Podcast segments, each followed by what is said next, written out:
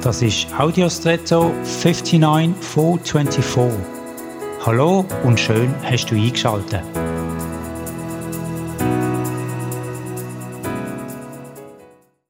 Kennst du die wundervollen Bilder von Mikroskopaufnahmen, die kleinste Strukturen zeigen, die man mit bloßem Auge nie würde sehen?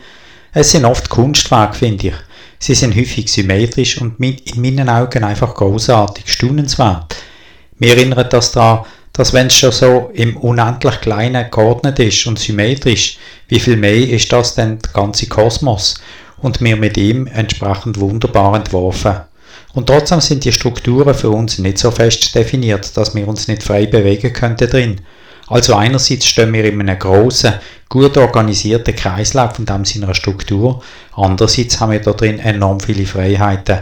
Und das große Ganze funktioniert trotzdem. Ist das nicht wunderbar und der Grund zur Dankbarkeit? Freiheit in perfektionierter Ordnung. Was für ein Vorrecht so leben dürfen. Das kommt, finde ich, von einem anbetungswürdigen Designer. Und jetzt wünsche ich dir einen außergewöhnlichen Tag.